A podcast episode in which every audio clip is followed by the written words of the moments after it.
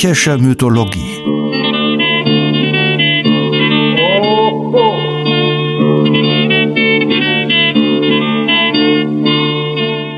Helgas nützlicher Podcast.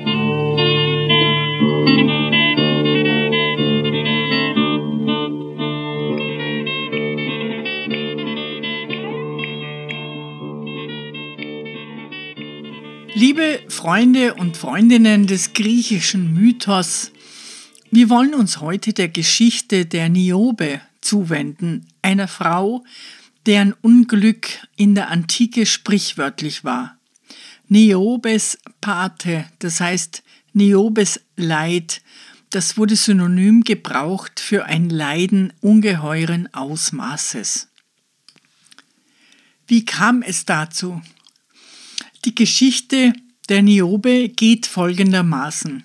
Niobe war eine schöne Frau, die Tochter des berühmt-berüchtigten Tantalos. Sie heiratete Amphion, einen der tapferen und gerechten Zwillinge, die gemeinsam als Könige über Theben herrschten, und lebte mit ihm in einer glücklichen Ehe. Niobe und Amphion wurden 14 Kinder geschenkt, sieben Töchter und sieben Söhne. Eines Tages nun geschah das Unglück. Niobe ließ sich hinreißen und pries sich selbst glücklicher als ihre Freundin Leto, die nur zwei Kinder geboren hatte. Die Strafe folgte auf dem Fuße. Die beiden Kinder der mächtigen Göttin Leto, Apoll und Artemis, rächten die Beleidigung ihrer Mutter und töteten auf der Stelle alle sieben Söhne und sieben Töchter.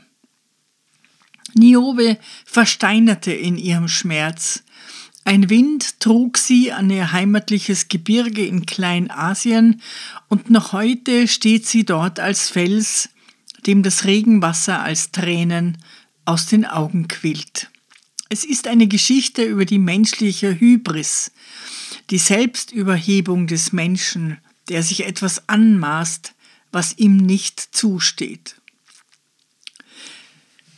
Wir haben schon ähnliche Geschichten gehört, die von der wunderbar begabten Arachne. Sie rühmte sich besser zu weben als die Göttin Athene und hatte diese zum Wettbewerb gefordert.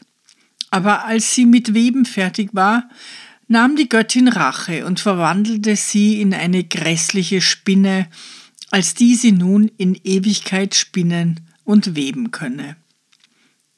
Auch Marcias nahm ein bitteres Ende. Er war so sicher in Flötenspiel, dass er Apoll zu einem musikalischen Wettstreit aufforderte. Marcias bezahlte die Herausforderung mit dem Leben, er wurde an einem Baum aufgehängt und bei lebendigem Leib wurde ihm die Haut abgezogen. Die Reihe ließe sich fortsetzen. Die bestrafte Hybris bildet den Grundstock der psychologischen Aspekte im künstlerischen Repertoire, wenn vom Verhältnis Gott und Mensch die Rede ist, wenngleich sie nicht immer so vordergründig benannt ist wie in unseren drei Beispielen. Bemerkenswert ist aber, dass der Mensch im besonderen Fall im Recht ist. Niobe hat tatsächlich die siebenfache Zahl an Kindern. Arachne webt, wie jeder sehen kann, viel schöner als Athene. Und auch Marcias bescheinigen die Musen höchst selbst, die als Jury in dem ungleichen Wettbewerb fungieren, dass er der bessere Musiker sei. In der Ilias finden wir die Geschichte bereits voll ausgestaltet. Und zwar seltsam genug, um Priamos gewissermaßen zu trösten. Priamos war der große König von Troja, der Vater von 50 Söhnen und 50 Töchtern, die er alle verlieren sollte, darunter Paris, der mit seinem Raub der Helena den Trojanischen Krieg ausgelöst hatte, Cassandra, die alles Unglück voraussieht, der aber keiner glauben will, und der tapfere Hektor, der im Zweikampf mit Achill gefallen ist. Der alte Vater will sich mit einem stattlichen Schatz auf den gefahrvollen Weg ins feindliche Lager begeben, um die Herausgabe des Leichnams seines Sohnes zu erwirken. Sprach's und öffnete schnell die zierlichen Deckel der Kisten. Dorther wählt er sich zwölf der köstlichen Feiergewande zwölf der Teppiche dann und einfache Hüllen des Schlafes, auch Leibröcke so viel und so viel der prächtigen Mäntel. Hierauf wog er des Goldes und nahm zehn volle Talente, auch vier schimmernde Becken und zwei dreifüßige Kessel, auch den köstlichen Becher, den thrakische Männer ihm schenkten, als er gesandt hinkam, ein Kleinod, aber auch sein nicht schonete jetzt im Palaste der Greis denn er wollte so herzlich lösen den trauten Sohn. Achill ist beeindruckt von seinem Mut. Seine Kampfgenossen sind eher beeindruckt vom Glanz des Goldes. Und so wird ausverhandelt, dass Priamos mit dem Leichnam nach Troja zurückkehren und ein zehntägiges Begräbnisfest abhalten darf, für dessen Dauer ihm Achill Waffenruhe zusichert. Nachdem das alles geregelt ist, will Achill aber nun Priamos als Gast behandeln und schlägt vor, ein Mahl zu halten. Priamos hatte die Tage seit Hektors Tod weder geschlafen noch gegessen, und um ihn zu überreden, erzählt Achill die Geschichte von Niobe. Ins Gezelte zurück kehrt nun der edle Achilleus, setzt auf den stattlichen Sessel sich hin und sprach zu Priamos also: Siehe, dein Sohn ist gelöst. Sobald der Morgen sich rötet, schaust du und führst ihn hinweg. Nun lass uns gedenken des Mahles. Denn auch Niobe selbst, die Lockige, dachte der Speise, welche zugleich zwölf Kinder in ihrem Hause verloren, sechs der lieblichen Töchter und sechs aufblühende Söhne. Ihre Söhne erlegte mit silbernem Bogen Apollon, zornigen Muts, und die Töchter ihr Artemis, froh des Geschosses, weil sie gleich sich geachtet der rosenwangigen Leto. Zwei nur habe die Göttin, sie selbst so viele geboren, prahlte sie, des ergrimmten die zwei und vertilgten sie alle. Jene lagen nunmehr neun Tag in Blut, und es war nicht, der sie begrub denn alle im Volke wurden versteinert. Drauf am zehnten begrub sie die Hand der unsterblichen Götter. Doch gedachte der Speise die Traurende, müde der Tränen. Auf denn, auch wir gedenken des Mahls, o göttlicher Alter, jetzo. Hinfort, dann magst du den lieben Sohn ja beweinen, kehrend in Ilios Stadt, denn viel der Tränen verdient er. In den antiken Texten gibt es natürlich jeweils Abweichungen. Bei Homer hat Niobe zwölf Kinder. Es fehlt der Hinweis auf Niobes Abkunft von Tantalos und auch die Versetzung auf das Gebirge in Kleinasien. Aber im Wesentlichen ist der Gang der Geschichte der gleiche, auf den es viele Hinweise in der Literatur gibt. Traute Freundinnen waren einander Niobe und Leto. So beginnt ein Gedicht von Sappho und leider ist nur diese einzige Zeile erhalten. Das Gedicht hätte wohl eine Schilderung von Niobes Schicksal enthalten.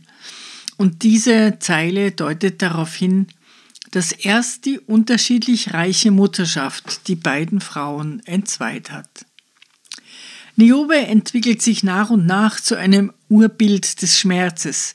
Ihr Name wird zu dem oben genannten Sprichwort. Wir wissen, dass sowohl Aeschylus als auch Sophokles Niobe-Dramen geschrieben haben. Aber von diesen Dramen sind ebenfalls leider nur kleine Fragmente erhalten. Sophokles erinnert an Niobe auch in zwei weiteren Dramen. Elektra hat ihr Leben der Klage um den Vater geweiht. Sie fleht, man gönne ihr doch wenigstens dies Verzweifeln, und sie werde niemals von der Klage lassen. Der durchaus verständnisvolle Chor erwidert aber darauf Doch niemals wirst du aus des Hades alles verschlingendem See den Vater wieder auferstehen lassen, mit toten Klagen noch gebeten. Von dem, was maßvoll wäre, fortgerissen, zu unbewältigbarem Schmerz, richtest du dich klagend selbst zugrund. Willst du das Untragbare töricht tragen, löst du das Übel nicht. Darauf erwidert Elektra, sie klage immer da, wie die Nachtigall, der Sage nach eine verwandelte Mutter, der man das Kind grausam geschlachtet hatte. Und als zweites Bild nimmt sie für sich Niobe in Anspruch. Die Frau erstarrt in ewigem Schmerz. Dich allduldende Niobe, dich acht als Göttin ich, die du im starren Felsengrab ewig bittere Tränen weinst. Ähnlich wie bei Homer geht es auch hier um das Maß des Trauerns. Achill erinnert Priamos daran, dass all seine Trauer den Sohn nicht wieder lebendig machen werde.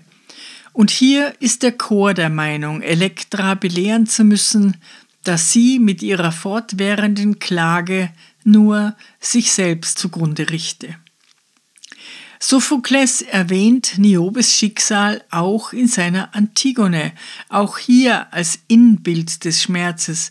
Wenn Antigone auf dem Weg zu ihrem Grab, sie soll lebendig eingemauert werden, ihr Schicksal als junge Frau beklagt, die noch nicht gelebt hat. Die Götter würden sie ähnlich betten wie Niobe, die Steinen am Hange des Sipilos, ewig in Regen, und Schnee zerfließt und zerschmilzt.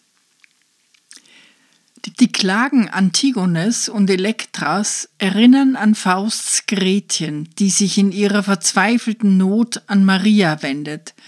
Sie, die so viele Schmerzen erduldet hat, wird auch das arme Gretchen verstehen.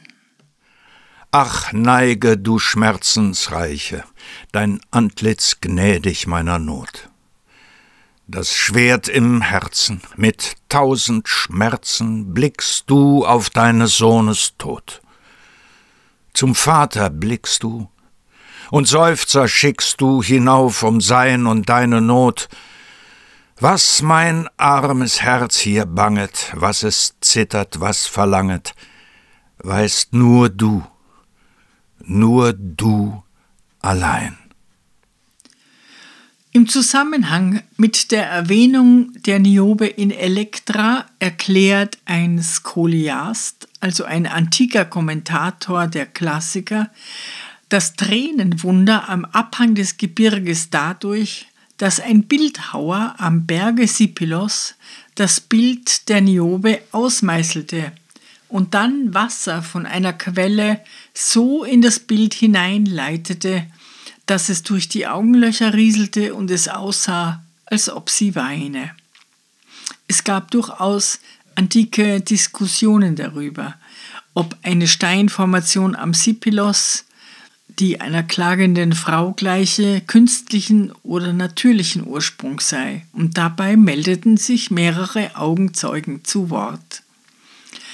Eustatios versichert, dass ein Felsvorsprung für den ferner Stehenden einem Frauengesichte ähnele, von welchem ein beständig fließendes Wasser hinabströme.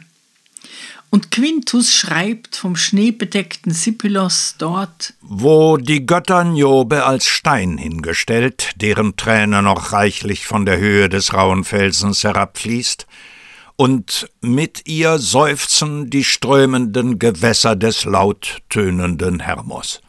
Und die langgestreckten Gipfel des Sipylos, über die hinab stets der den Schäfern verhasste Nebel streicht. Sie aber ist ein gewaltiges Wunder für die vorübereilenden Menschen, weil sie einer klagereichen Frau gleicht, die, ob der tiefen Trauer weinend, unzählige Tränen vergießt. So scheint es, wenn man sie aus der Ferne betrachtet. Wenn man ihr aber nahe kommt, dann ist sie ein steiler Fels und ein Vorsprung des Sipylos. Auch Pausanias in seiner Beschreibung Griechenlands aus dem zweiten Jahrhundert nach Christus berichtet von einem Relief in Athen, das den Tod von Niobes Kindern zum Inhalt hat. Dabei bemerkt er, diese Niobe habe ich selbst gesehen, als ich zum Sipylosberg hinangestiegen war.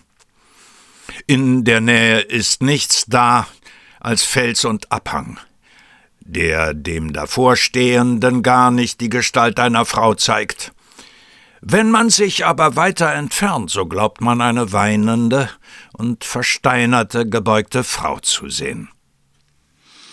Es gibt noch weitere antike Stimmen, die sich wissenschaftlich zum Niobe-Mythos äußern. Man erklärte, der plötzliche Tod der Kinder sei nicht durch Rache der Götter, sondern durch eine Pest hervorgerufen worden. Und die Geschichte darüber habe man erfunden, um eine Erklärung zu haben. Noch weiter geht Plutarch in seiner scharfsinnigen Schrift vom Aberglauben aus dem ersten Jahrhundert nach Christus. Er meint, nur abergläubische Menschen dichteten den Göttern menschliche Züge an und erläutert das am Beispiel der Niobe. Leto als erhabene Göttin wäre durch die Angeberei der Niobe nicht aus der Ruhe zu bringen gewesen, und deren Kinder hätten das nicht büßen sollen, sondern diejenigen, die ihr die primitive Rache andichteten. Plutarch schreibt Aber auch von Apollon, von Hera, von Aphrodite werden die Abergläubischen schlecht denken, denn sie zittern und beben vor allen diesen Gottheiten. Denn in der Tat waren denn die Schmähungen der Niobe gegen Leto so arg, wie die Vorstellung, welche der Aberglaube den Leichtgläubigen von dieser Göttin beibringt? So unersättlich am fremden Unglück und so unversöhnlich wäre Leto also gewesen? Wäre aber die Göttin wirklich zornig und unwillig über jene Lästerung, würde sie sich über die Schmähung kränken, die ihr den Rachedurst unterstellt, und nicht über die menschliche Torheit der Niobe. Gerechterweise sollte sie die niederschießen, welche eine solche Grausamkeit ihr andichten und dergleichen Dinge schreiben und erzählen.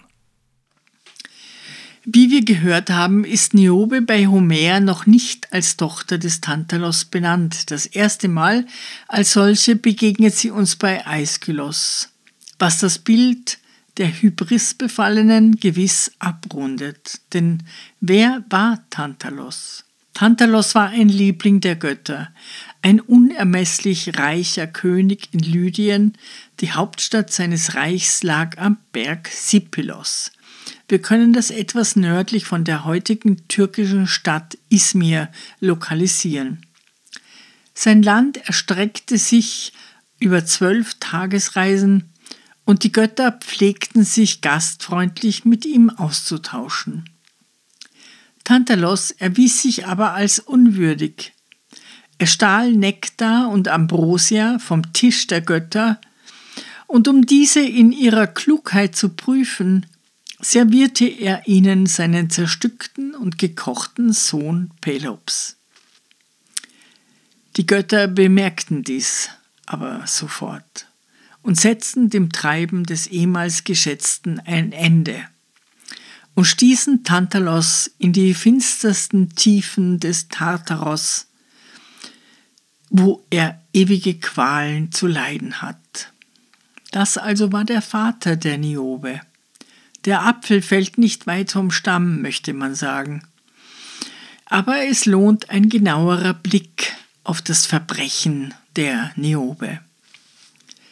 Von Dante wird sie ins Fegefeuer versetzt. Er schildert sie im zweiten Teil seiner Divina Commedia ins Purgatorio, und zwar an der Stelle, wo auch andere Hybrisgeschlagene ihres Schicksals harren. Dante identifiziert sie mit der Sünde des Hochmuts, der Superbia. Er betont aber nicht ihre Schuld, sondern erzählt nur von ihrem Schmerz. Dich, Niobe, dich sah ich jammervoll. Hier sieben Kinder, tot, dort andere sieben, wie jedem Aug ein Tränenstrom entquoll. Was meint nun Dante mit Superbia? Die Wurzeln liegen in der antiken Hybris und dem biblischen Stolz, seit der Neuzeit eine der sieben Todsünden. Aber nicht nur eine davon, sondern sozusagen die Urtodsünde, aus der alle anderen Todsünden erwachsen.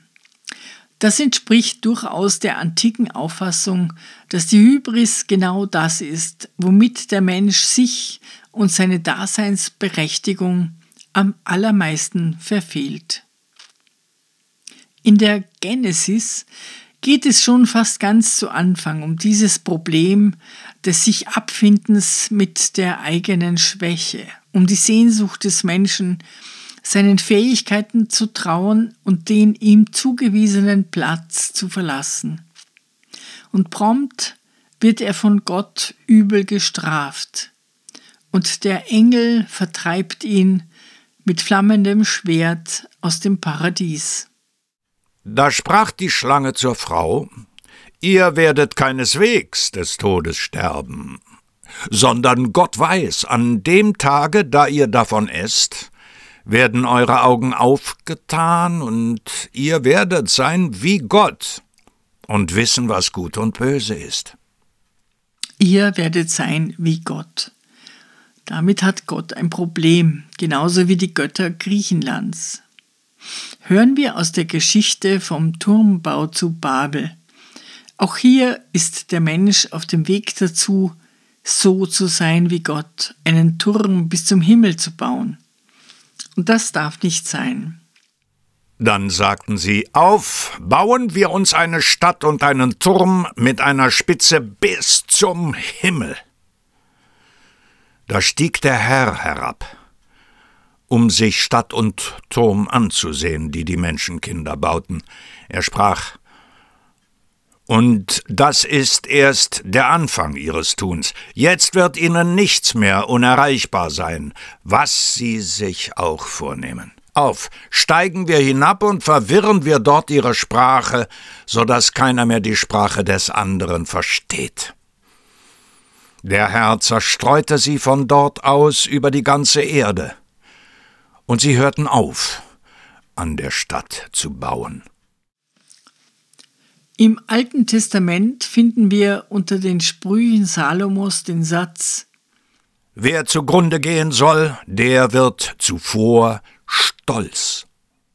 Und im Buch Jesus Sirach heißt es Die Hoffart ist der Anfang aller Sünde.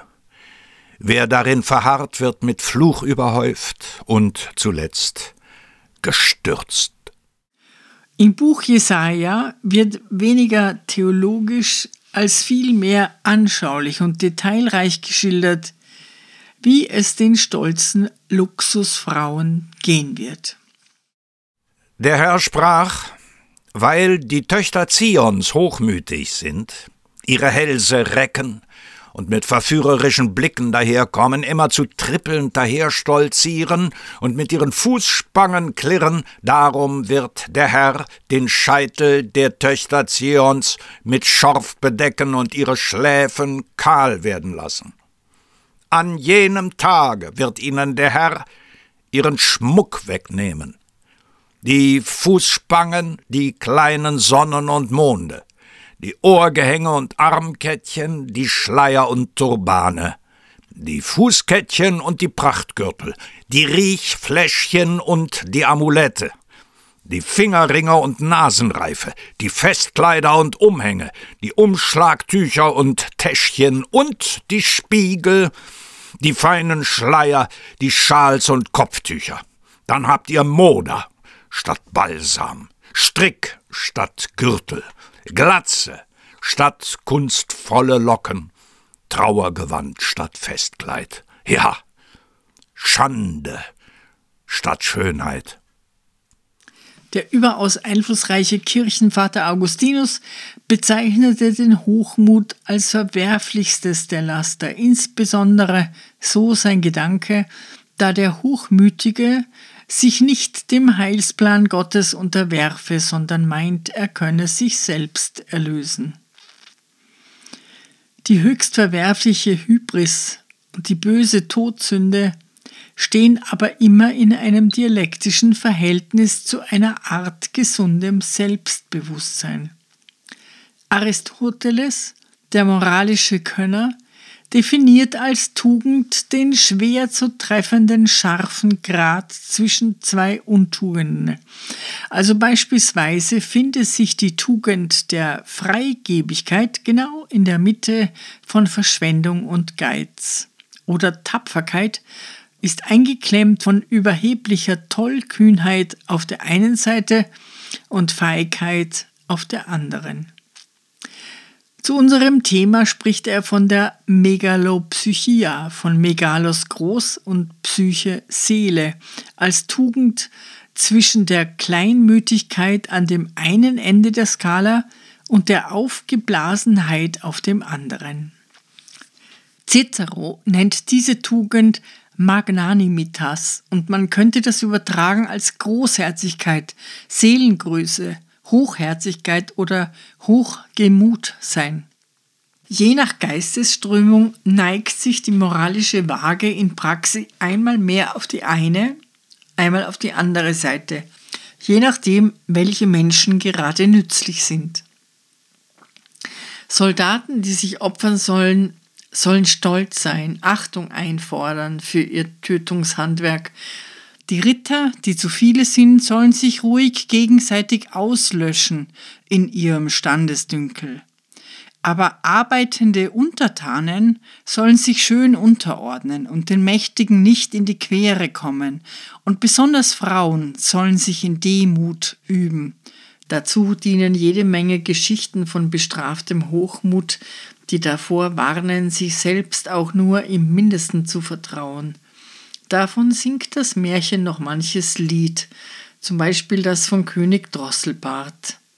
Ich arme Jungfrau zart, ach hätt ich doch genommen den König Drosselbart. Tatsächlich ist es aber nicht so einfach, da ein klares Wertegefüge zu behaupten. Wie kommen wir gut durchs Leben? Selbstbewusst, demütig, die Geschichte von Hiob gibt eine Antwort. Sie ist für Demut. Sie wird auf das 6. Jahrhundert vor Christus datiert, es gibt aber viele teils wesentlich ältere Parallelgeschichten. Auch dürfte die explizit ausformulierte Wette zwischen Gott und Teufel später angefügt sein. Hiob lebt reich und geachtet, gesegnet mit einer Kinderschar und gottesfürchtig. Gott erlaubt Satan, ihn zu prüfen. Satan wettet quasi, Hiob werde Gott abschwören, sobald es ihm schlecht ginge. Er geht ans Werk, er lässt alle zehn Kinder schlagartig sterben, er nimmt ihm all seinen Reichtum, und als das alles nichts hilft, schlägt er ihn mit schwerer Krankheit. Gott ist mit allem einverstanden, aber bedeckt mit stinkenden Geschwüren lässt Hiob in seiner Treue zu Gott nicht nach. Nehmen wir das Gute an von Gott? Sollen wir dann nicht auch das Böse annehmen? Hiob wird am Ende von Gott belohnt. Er wird gesund, bekommt die doppelten irdischen Güter und neue Kinder werden ihm zahlreich geboren. Ein anderes Gegenbild zu der sich selbst überhebenden Niobe ist die Mater Dolorosa, die heilige Jungfrau, die Gottesmutter Maria. Sie besteht geradezu aus Demut, der Kardinalstugend der Frauen und aller, die keine Macht haben. Im Lukas-Evangelium sagt sie, als der Engel ihr die Schwangerschaft ankündigt: Ich bin die Magd des Herrn. Mir geschehe, wie du es gesagt hast. Sie duldet alles, sie erträgt alles, sie leidet alles. Simeon prophezeit ihr bei der Tempelzeremonie ihres heranwachsenden Gottessohnes Dir selbst aber wird ein Schwert durch die Seele dringen. Maria mit dem Schwert durchbohrten Herzen, Maria am Kreuzweg, Maria unter dem Kreuz, Maria mit dem zu Tode gefolterten Sohn auf den Knien, Schmerzensmutter, Urbild des Schmerzes, ihr Leben war ein einziger Schmerz. Sie bekommt auch nach bestandener Prüfung vom Gott des Neuen Testaments keinen Reichtum, keine Gesundheit und keinen zweiten Sohn. Die kunstvolle Weberin Arachne, der überirdisch schön flötende Marsias, Prometheus, der den Menschen aus Mitleid das Feuer brachte, Niobe, die sich ihrer Kinder freut, ihnen bereiten die olympischen Götter ein furchtbares Schicksal. Maria entgeht dem Hautabziehen, dem geschmiedet werden an den kaukasischen Felsen, aber bewahren kann sie ihre Demut nicht. Sie blickt genauso versteint aus den russischen Ikonen ins Leere, wie Niobe auf die nebelige Weite auf dem Sipilos.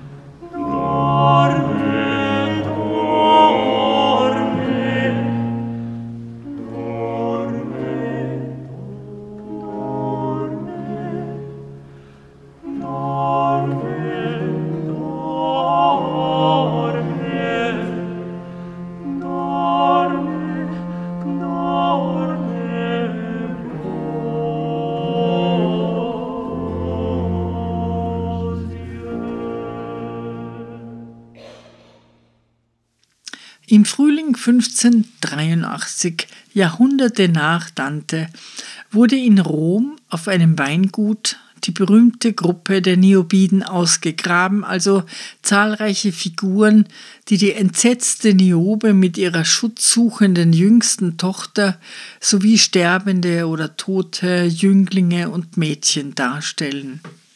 Es handelt sich um eine eindrucksvolle römische Kopie griechischer Skulpturen, die mit 330 vor Christus datiert werden.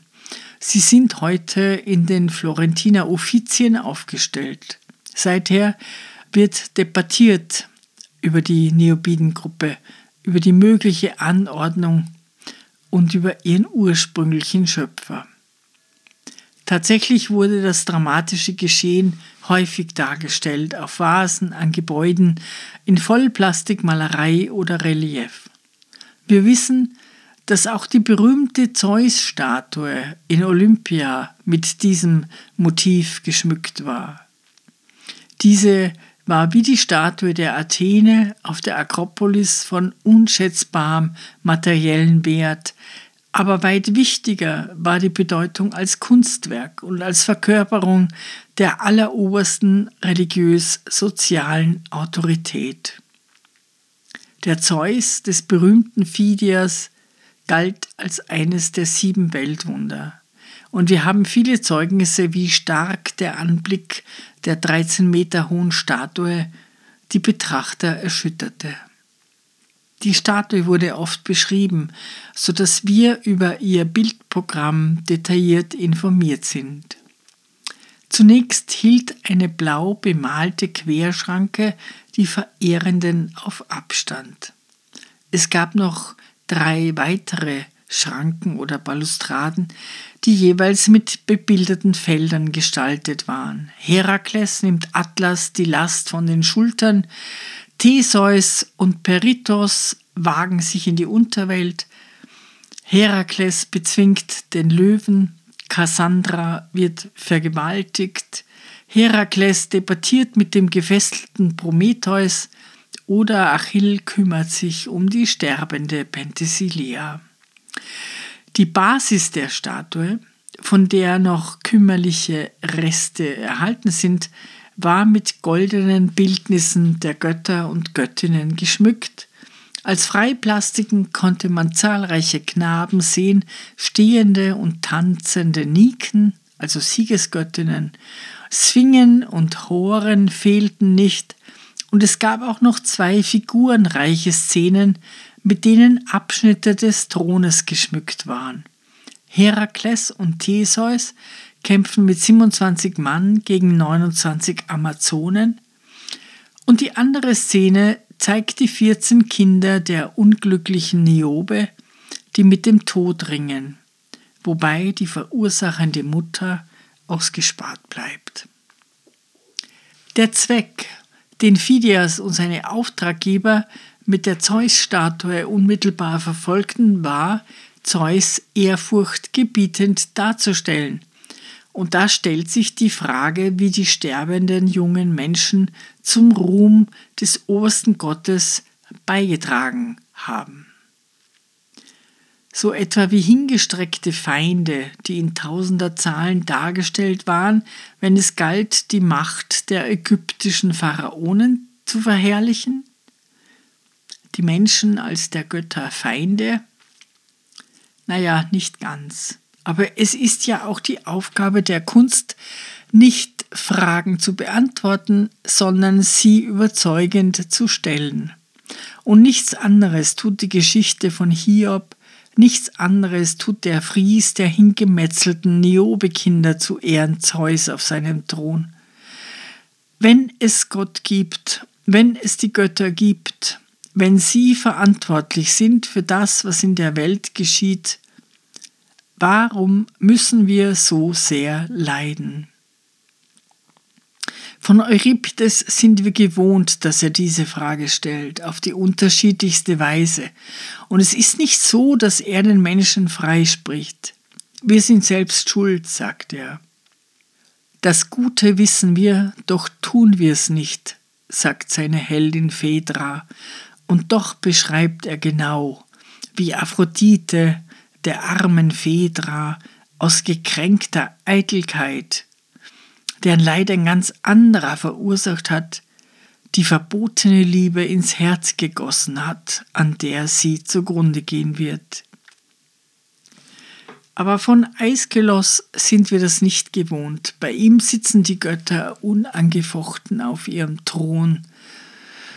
Es gibt allerdings ein Fragment aus seinem Niobe-Drama, das den Thron ziemlich fragil aussehen lässt. Hermes behauptet hier Ungeheuerliches. Euch sag ich's, denn ihr seid nicht ungescheit. Den Anlass schafft der Gott den Sterblichen, wenn er ein Haus zugrunde richten will. Das heißt nichts anderes, als dass die Götter das Verderben der Niobe geplant haben und wollten, und dass die Lästerung der Niobe nur vorgeschoben war. Den Anlass schafft der Gott. Ganz anders steht das bei Ovid. In bewährter, leicht misogyner Manier ist Niobe bei ihm eine üble Lästerzunge, die einen Zickenkrieg vom Zaun bricht. Alle Warnungen in den Wind schlagend, spottet sie auch noch, als Apoll bereits ihre sieben Söhne in Leichname verwandelt hat, was dem Ganzen einen surrealen Zug verleiht. Erst der Selbstmord ihres Mannes und der Tod ihrer Mädchen lassen ihren Schmerz über ihre Spottlust ziehen. Wir hören Ovid in Auszügen. Vieles erweckte den Stolz. Doch weder die Künste des Gatten noch ihrer beider Geschlecht und die Größe des mächtigen Reiches freueten so ihr Gemüt, obwohl das alles sie freute, wie der Kinderbesitz, und Niobe wäre von allen glücklichste Mutter genannt, wenn sie nicht sich selbst es geschienen. So die Einleitung.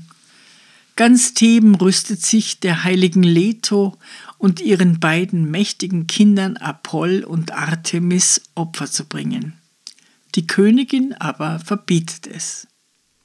Da kommt Niobe her umringt von der Schar des Gefolges, prächtig, im phrygischen Kleid, das reich mit Golde durchwirkt war, schön, soweit es der Zorn zuließ, bewegend das schmucke Haupt mit dem lockigen Haar, das über die Schultern herabfiel, stand sie, gehoben das Haupt, und rief, stolz wendend die Blicke, Welch ein verblendeter Wahn den gesehenen Göttern gehörte vorzuziehen.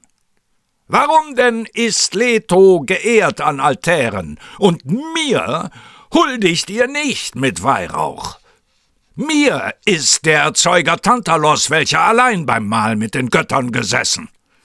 Jupiter auch ist mein Ahn, und mich scheut Phrygiens Volk. Mir zu Gebote steht die Burg mit festgefügeten Mauern.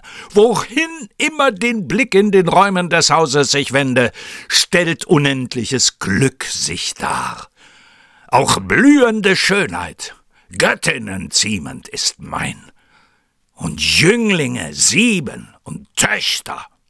Wagt es, und ziehet mir vor die Leto, die Arme, Himmel und Wasser und Land war eurer Göttin verschlossen, und es verstieß sie die Welt, bis der schweifenden Delos in Mitleid zurief, Fremd irrst du auf dem Festland, ich in den Wogen, und ihr bewegliche Stadt einräumte. Mutter von Zweien wurde sie dort, das ist von meinen Geburten ein Siebtel. Mein ist das Glück. Wer leugnet es wohl? Und glücklich verbleib ich. Des auch bin ich gewiss, mich sichert die Fülle des Segens, ich bin höher als das Fortuna vermöchte zu schaden. Vieles entreiße sie mir, viel mehr doch muss sie mir lassen. Lasset den heiligen Dienst, schnell geht, und leget den Lorbeer ab von dem Haupt. Sie legen ihn ab, verlassen die Feier. Zorn ist der Göttin erregt, und hoch auf dem Gipfel des Kynthos trat zu den Zwillingen sie und sprach die folgenden Worte Ich, die Mutter ihr nennt, die stolz auf eure Geburt ist, soll nicht Göttin sein, und von immer geehrten Altären werd ich verdrängt, o Kinder, wenn ihr nicht meiner euch annehmt. Lass, sprach Apollon, Verzug nur brächte der Strafe die Klage. Artemis stimmte ihm bei, und in schleunigem Flug durch die Lüfte hatten in Wolken gehüllt sie erreicht die kadmäische Feste. Nun wird ausführlich geschildert, auf welche Weise jeder einzelne der Söhne, welche mit Reiten beschäftigt sind, den Pfeilen des Apollon erliegt. Jammern des Volks und Gerücht von dem Leid und der ihrigen Tränen brachten vom plötzlichen Fall bald sichere Kunde der Mutter, die noch eben das Volk wegtrieb von Letos Altären und in der Mitte der Stadt mit erhobenem Nacken einherschritt, über die Leichname wirft sie sich hin, und ohne zu wählen spendet sie Küsse umher an alle die Söhne zum Abschied. Dann zum Himmel, gestreckt die geröteten Arme, beginnt sie. Weide dich nun an unserem Schmerz, grausame Leto. Weide, sagt sie, dein hartes Herz an unserer Trauer. Während ein Teil von uns liegt und getragen, ich werde in sieben Leichen zu Grab. Frohlock und jauchze, du siegende Feindin, doch wie Siegerin du. Mir bleibt mehr übrig im Elend als dein eigen im Glück. Nach so vielen Leichen noch sieg ich. Niobe sprach's.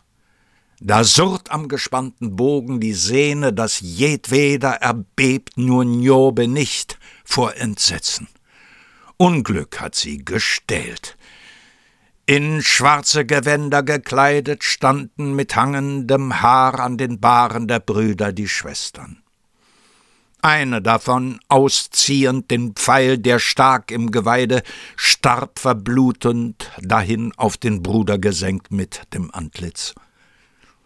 Eine zu trösten bemüht, die unglückselige Mutter war urplötzlich verstummt und gekrümmt von verborgener Wunde, hielt sie die Lippen gepresst, bis das ihr entflohen der Atem.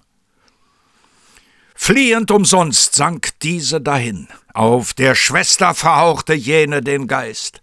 Die hält sich versteckt, die irrt in Verzweiflung. Nur die letzte verblieb, die ganz mit dem Leibe, die Mutter ganz mit dem Kleide bedeckt. O lass mir die eine, die jüngste. Während sie fleht, sinkt auch der Flehte. Zwischen den Toten saß sie vereinsamt da, bei dem Mann, den Söhnen und Töchtern, und ward starr von dem Weh, kein Haar regt wehender Luftzug. Doch hat Tränen sie noch, und ein Wirbel gewaltigen Sturmes reißt sie zum Heimatland. Dort, fest auf dem Gipfel des Berges, steht sie und weint. Und Tränen verströmt noch heute der Marmor. Zwar bemüht sich Ovid, die Verfehlung der Niobe möglichst krass darzustellen und zieht dabei alle Register.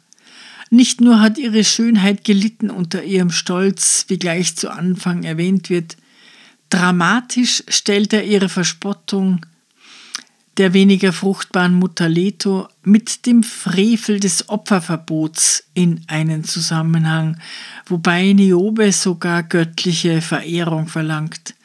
Und sie lässt auch nicht ab mit ihrer Schmähung, als bereits die sieben Söhne blutig auf der Erde liegen ist also so uneinsichtig, wie es immer möglich ist. Die Manöver sind aber durchschaubar und Ovid vertritt nur scheinbar die Gegenseite. denn jeder, der die Geschichte der Niobe hört, hat Mitleid mit ihr und wird ein krasses Missverhältnis empfinden. Hier der kurze Spott und hier die 14 Leichen ihrer blühenden, völlig unschuldigen Kinder. Die Geschichte der Niobe wird immer die Frage auslösen, warum sind wir einem grausamen Schicksal ausgeliefert, ob vor dem Zeus-Thron des Phidias in einer Aufführung von Aeschylus oder beim Lesen von Homer. Was immer die Götter tun und lassen, sie sind unangreifbar. Homer schildert ihren Herrschersitz ganz im Gegensatz zu unseren irdischen fragilen Konstruktionen. Also redete Zeus blauäugigte Tochter und kehrte wieder zum hohen Olympos, der Götter ewigem Wohnsitz. Nie von Orkanen erschüttert, vom Regen nimmer beflutet, nimmer bestöbert vom Schnee. Die wolkenloseste Anmut wallet ruhig umher und deckt ihn mit schimmerndem Glanze. Dort erfreut sich ewig die Schar der seligen Götter. Mit den Göttern zu rechten hat keinen Sinn. Sie verfahren mit uns beliebig, und die Gesetze, die sie uns auferlegen, gelten für sie nicht. Gerechtigkeit ist nicht das, was wir hoffen dürfen, und darin besteht das menschliche Schicksal im Ausgeliefertsein. Hölderlin fasst das 1799 in folgende Worte. Ihr wandelt droben im Licht, auf weichem Boden, selige Genien. Glänzende Götterlüfte rühren euch leicht, wie die Finger der Künstlerin heilige Seiten. Schicksallos wie der schlafende Säugling atmen die himmlischen. Keusch bewahrt in bescheidener Knospe, blühet ewig ihnen der Geist. Und die seligen Augen blicken in stiller, ewiger Klarheit. Doch uns ist gegeben, auf keiner Stätte zu ruhen, es schwinden, es fallen die leidenden Menschen. Blindlings von einer Stunde zur andern, wie Wasser von Klippe zu Klippe geworfen, jahrelang ins Ungewisse hinab.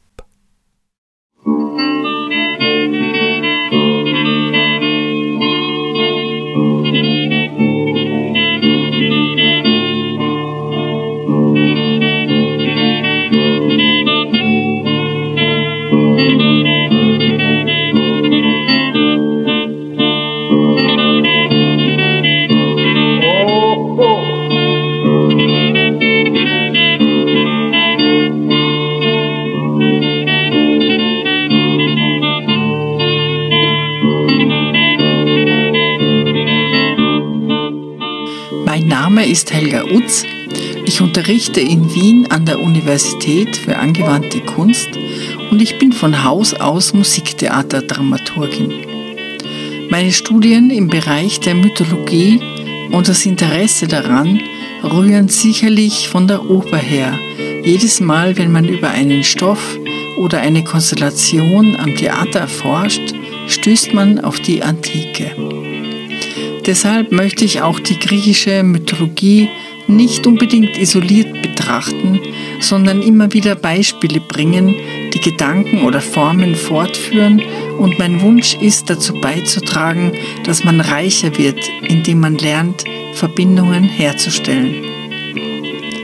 Die Musik stammt von Kostas Bezos, geboren 1905 in einem kleinen Dorf in der Nähe von Korinth einem politischen Journalisten, Cartoonisten und begnadeten Musiker. Bezos starb 1943 unter der deutschen Besatzung an Tuberkulose. Die Aufnahme von Kostas Bezos und seiner Gruppe entstand 1930 für Shellac in Athen. Ich bedanke mich bei Art Feder in Darmstadt, der die Texte so schön einspricht, und bei Patrick Bischei und Michael Erhardt, die ihn aufnehmen, sowie bei Jörg Behrens in Hamburg, der unseren Podcast daraus herstellt. Ich freue mich, wenn ihr unseren Podcast abonniert und weiterempfehlt und wir uns bald wieder hören. Eure Helga Utz. Ένα ποπήρε, ένα ποπίσω τη στρατόνα Βαρέσαν μα βαρέσαν μα, στην υπόγα. Ρε να ποπεί, ρε να πίσω στην κατώνα Βαρέσαν μα βαρέσαν μα, στην υπόγα.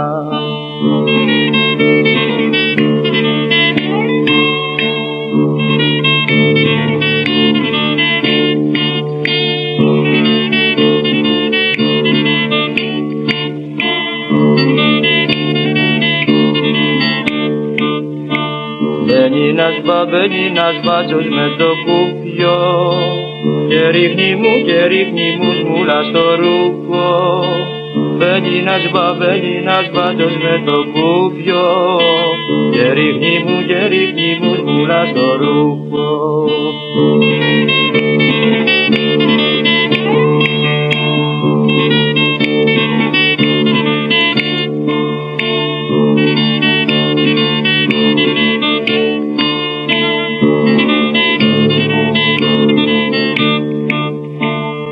Κατρακί και κατρακύλισε το πέσι Μαδρίνιωνα, μαδρίνιωνα αργύλε στη μέση.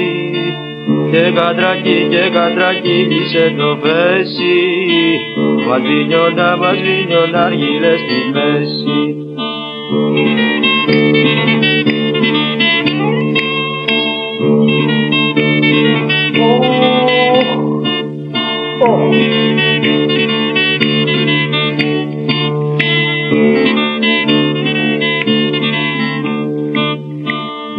τον Ανά και τον Ανάβη Κυριακούλα ρε που τα γύρα και τσιγαριές στη ζούλα και τον Ανά και τον Ανάβη Κυριακούλα ρε που τα γύρα και τσιγαριές στη ζούλα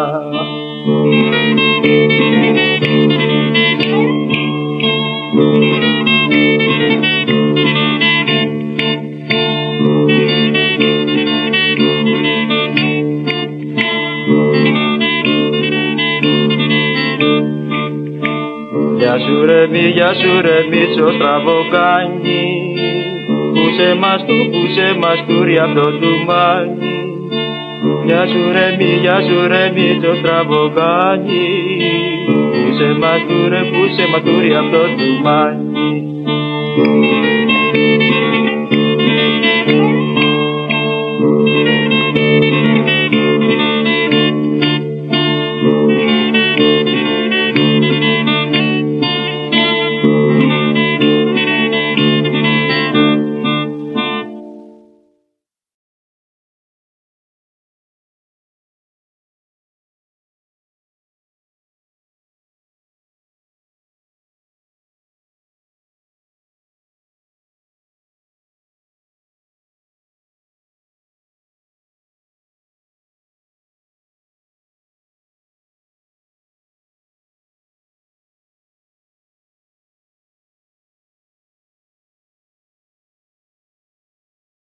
Klagen Antigones und Elektras erinnern an Gretchens Faust. Wohin immer der Blick in den Räumen des Hauses? Nein, scheiße, gleicher Schnitt. Ins Ungewisse hinab.